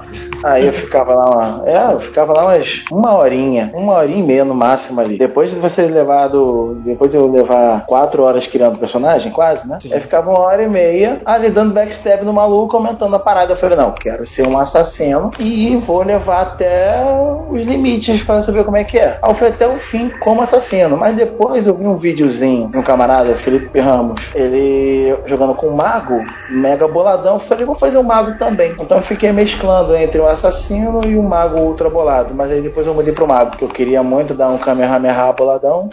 aí eu fiz, mas eu- só para montar esse mago, nossa, eu levei 100 horas por aí.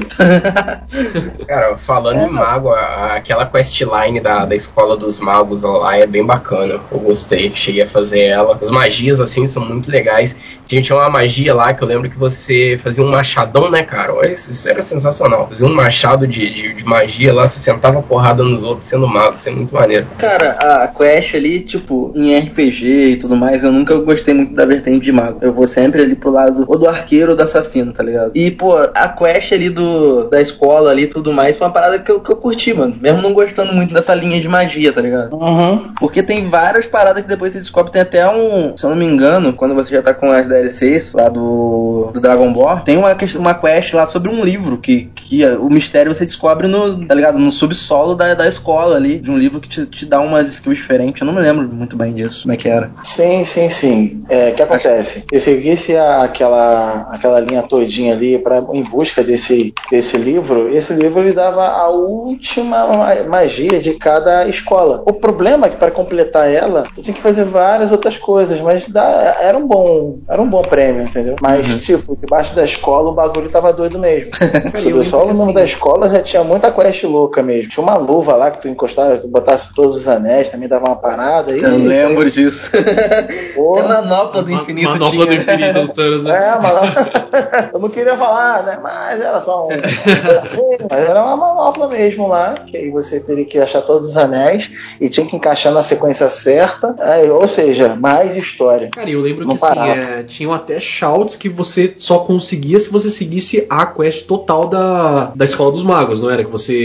Eu não lembro se era na quest dos magos mesmo. Que uma das missões finais você ia numas ruínas do- dos magos antigos, não sei o que, e dentro de uma dessas ruínas tinha a parede de shout, que era um shout. Cara, que eu não lembro, não vou lembrar qual que era agora. Era um que eu usava bastante, não lembro se era do clima, alguma coisa assim. Mas era muito bacana porque. Mudava o clima que era show. mudava né? o clima. É, caiu um monte de raio nos bichos, era sensacional. Assim, o, o char que eu fiz no, no meu principal, pelo menos eu sempre fui muito de fazer guerreiro, né? Mas eu acabei virando meio que paladino, porque eu usava muito espada de uma mão, escudo e tal. Mas por conta de eu ter feito bastante a quest da, da linha dos magos, né? Eu, eu usava muito magia no meio também. Então eu, eu invocava ah, os Atronak de fogo, de gelo, tudo assim, e descia pra porrada dos caras também. Sem contar que na É. parte dos dragões eu usava muito arco flecha também. Então era, era uma mistura inacreditável, meu char. Ah, O paladino era maceteiro, né? Tu podia fazer o contra-golpe, né? Sim. Defendendo na hora certa, cara, na mesma hora, dependendo do nível do seu, do seu, da sua habilidade com o escudo, tu dropava a arma da mão do inimigo. Ou Sim. seja, era muito maceteiro. Pô, uma parada que era muito foda, cara, era. Ainda voltando lá naquela questão de, de Aeda e Daedra. Uhum. O. Que, tipo, os deuses você podia pegar as bênçãos no- nos altares que te davam os buffs, você não precisava nem fazer, tipo, uma quest line ali de, de fato pra conseguir os poderes dos deuses, né? Mas o- os Daedra sempre, tipo, você conseguia pegar itens que eram deles, igual o, o cetro do, do E a, a armadura da Nocturna, que é a da, da Liga lá dos Ladrões. Você tinha acesso a, tipo, itens de, de seres que são, tipo, deuses, né, cara? A Azura, se eu não me engano, também tinha uma espada, né? Espada de sim, Azura. Sim, sim. Aquela espada A que espada de- brilhava e tu matava. É, a espada de Azura, é verdade. Cara, em, em item da Edrico, se eu não me engano, o mais famoso e o que eu mais usava era a Merun's Razor, cara. Que adaga maravilhosa. Ah, quem não gostava dela? Era, dependendo da situação, era hit. hit kill total. Ela tinha, se eu não me engano, era Total. 1% de chance de dar hit kill em qualquer inimigo, não era? É, é. Sim, se você fizesse um esquema, não vou falar que é esquema, né? Mas o que acontece? Você desse um ataque por trás, com a luva certa, com o equipamento certo, era hit kill até em dragão. E aí, tipo, os Daedra tinham os caras lá que era meio perverso e tal, como o Sanguine, Molagbal, é, Boetia mesmo, que era que rolava o canibalismo. Uhum. Tinha uma galera mais neutra ali, que é o Icine, né, que o deus da caça, que, que deu o poder do lobisomem pro, pros Companions. É, eu gosto muito do de Irsine, assim, cara. Eu acho a lore sensacional, porque ele é muito ligado aos Udielf. Gosto bastante dos Udielf também. Acho que a lore deles é bem interessante. E tem uma coisa no, nos Udielf que eu acho muito bizarra, porque eles são canibais, né, no caso. E, e na, na lore deles, que pelo menos diz na lore deles, é que eles não deixavam corpos de inimigos no, no campo de batalha. Eles sempre comiam todos. Então, assim, era uma parada muito surreal. Imagina, dependendo do tamanho da guerra que você tem, cada um ter que comer quase um soldado inteiro. Isso é muito surreal. É dito que eles ficavam até uma semana em jejum antes das guerras, porque depois eles Pô, os malucos já é com fome, né? Eles nem viam os inimigos, só via frango, tá ligado? É, O banquete de vitória, pelo menos, estava garantido já. Eu, eu achei isso. Eu achei isso muito insano na lore deles, de verdade. Porque se você parar pra pensar, cara, você tem que, velho, é, é assim, rola, rola um problema ali de, de como é que é? De, de quantidade ali, né? Porque imagina, pô, cada um dependendo do seu exército inimigo for maior, você tá enrolado. Você vai ter que comer pelo menos dois soldados mortos ali. é um negócio absurdo. E, e ainda mais que os Udiavos são baixinhos, né, cara? Eles não, não eram uma raça grande. Muito doido isso, cara. Eu acho muito. Achei muito insano. Mas é uma, uma raça que tem uma lore maneira. Eles são muito brutais, cara. Muito mais do que aparenta ser. É porque o Skyrim em si, ele não puxa muito a lore deles. Mas se você pegar para jogar um The Elder Scrolls Online e tal, já aprofunda um pouquinho mais. Se você consegue entender umas paradas. Eu acho muito bacana essa parte. Tipo, tinham aquelas questões, né? Tipo, Nocturna era, ela era uma Daedra, mas ela só te dava bênçãos, tá ligado? Você fazia as quests dela ali e mostrava devoção, só tinha bênção. E Cine, ele podia te dar uma bênção, como também podia te dar uma maldição, depende do humor dele, tá ligado? Às vezes você tá lá, igual a história do, dos lobisomens né, e dos homens ursos, que são histórias diferentes. Um foi dom, o outro foi maldição, tá ligado? Um ele deu pros caras se salvar, ele deu o poder da, de se tornar o predador, e o outro foi só, tipo, se vira com essa parada aí, mano. Então, tipo, tem a, personalidade ali também de cada entidade, né, cara? Tinha aquele do. aquele da loucura, esqueci o nome dele, lembra? Que tinha um que tinha a quest do, do cetro dele, uma parada assim. Que você ia pra um mundo que era, tipo, loucura mesmo, tipo um país das maravilhas.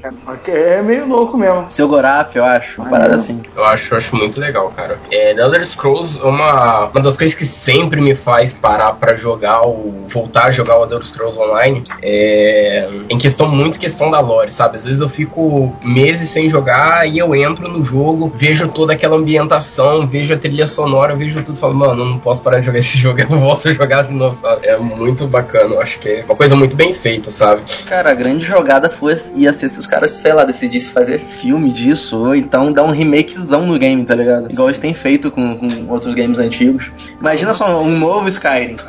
Cara, uma série Oh. de, de The Elder Scrolls, sabe? É, cara. Meio que o pique Game of Thrones, assim, cara, ia, ia botar incrível. Game of Thrones pra mamar. Pô, ia botar Cara. no chinelo, né? com certeza, ia botar no chinelo, cara. Não tenha dúvidas, não tenha dúvidas. Isso aí ia ficar tranquilo. Ele tem, é, The Elder Scrolls, toda a lore dele tem um potencial muito bom pra isso, sabe? Tem um potencial muito maneiro pra virar uma série. Eu não, eu não digo nem filme, porque o problema de filme é que tem muito pouco tempo pra contar muita coisa. Então, então eu acho que se encaixaria muito bem numa série. Eu acho que ficaria muito bacana, cara. Tem, tem diversos arcos aí da, da história no geral que poderiam ser, ser convertidos pra, pra, pra, pra série, pra temporada. Os próprios Skyrim, se pegar pra ver, sabe? Eu acho que ficou uma parada muito legal. Se pegar uma série contando toda a guerra civil e tal, acho que ficaria uma pegada muito boa. Tipo, tipo fizeram com o próprio The Witcher, né, cara? Sim, verdade. Sim, cara, é aquela questão igual o The Elder Scrolls Online. Se tu olha só as cinemáticas que sai, tu já fica full encantado só com aquilo, mano. Já. Não O precisa trailer do, do The Elder Scrolls Online, meu, maravilhoso aquele trailer, nossa senhora. Mano, imagina uma animação. Eu perdia muito tempo vendo aquilo lá, tranquilo.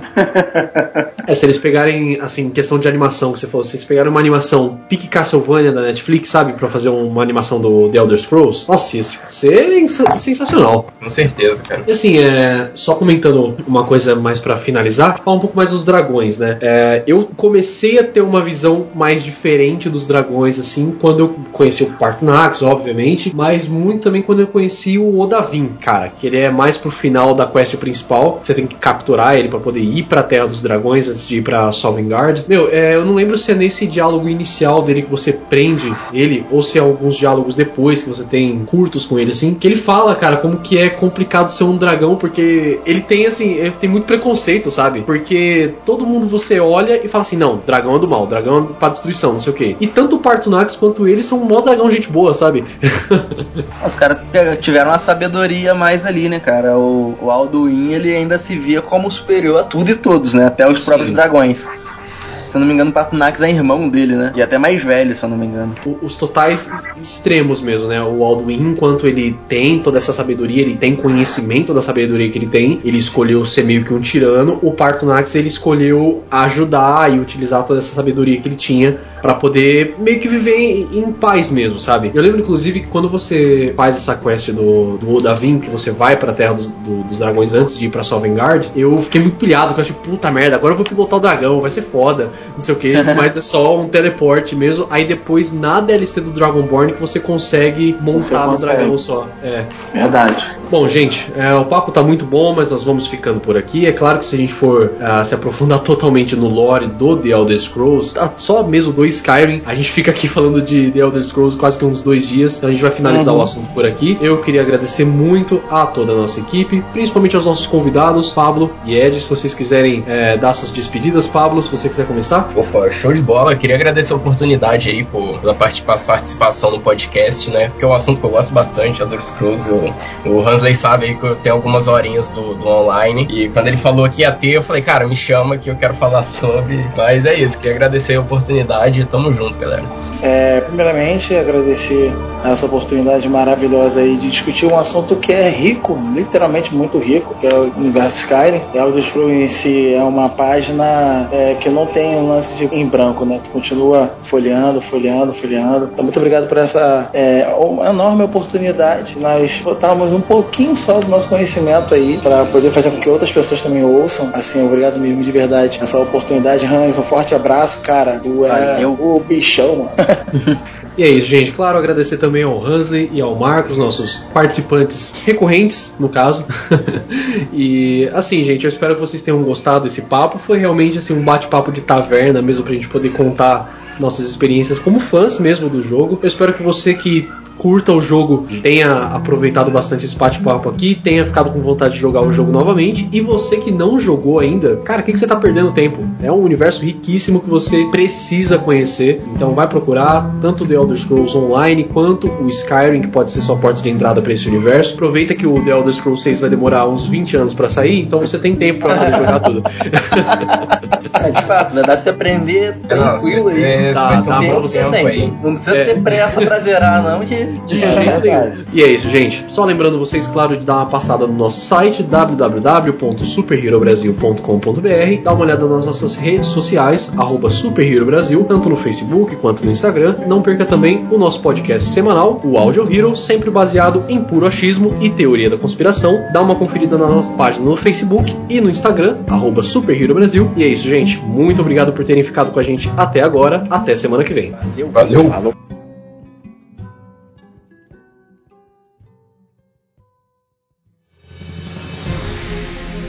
E se você quiser ver mais conteúdo como esse aqui, é só você acessar as nossas redes sociais Super Hero Brasil, tanto no Facebook quanto no Instagram, e também dar uma olhada no nosso site superherobrasil.com.br. Dá uma passada lá, tenho certeza que você vai gostar muito.